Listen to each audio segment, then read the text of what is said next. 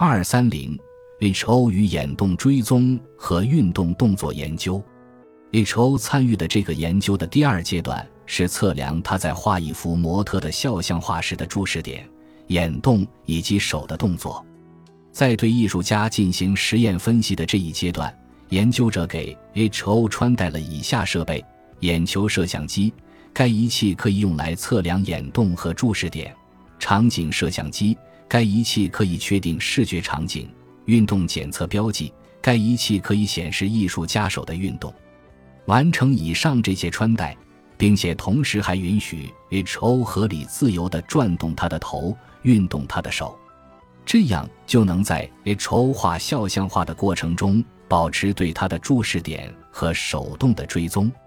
该艺术家最终完成的作品比那些参加实验的业余爱好者的作品更加精细，这一点并不会让人感到意外。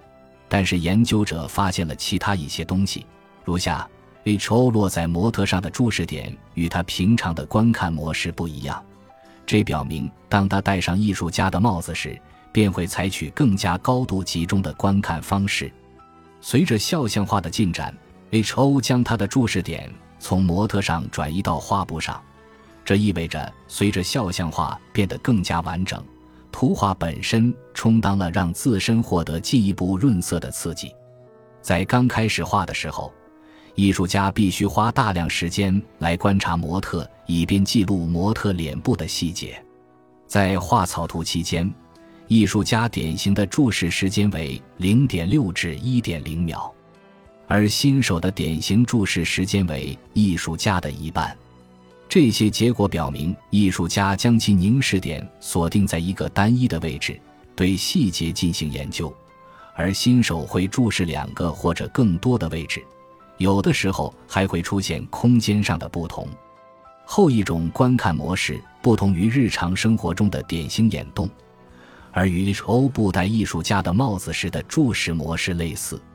H.O. 抓取并重现视觉信息的能力似乎是基于一种细节到细节的加工，而不是一种整体的方法。比如，艺术家会先一点一点地画出一个鼻子，然后再画出一个耳朵。诸如此类，最后，当 H.O. 的手部运动结果被记录下来之后，其呈现出的视觉效果与最终手稿惊人的相似度超出了我们的想象。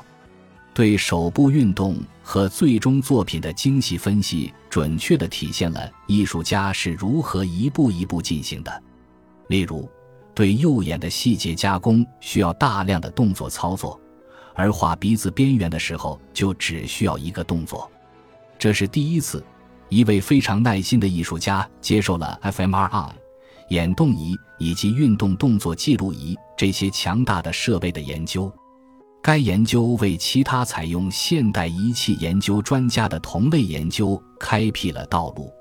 在 H.O. 身上收集到的数据可能比较特殊，也许其他艺术家采用了不同于他的策略。当然，风景画和抽象画艺术家可能具有不一样的眼动模式、注视模式以及运动反应，也许会有不同的皮层区域被激活，并产生不同的模式。也许达芬奇、伦布兰特、毕加索以及梵高会表现出不一样的神经认知偏好。人类智力认知科学家对智力特别感兴趣，因为从某种意义上说。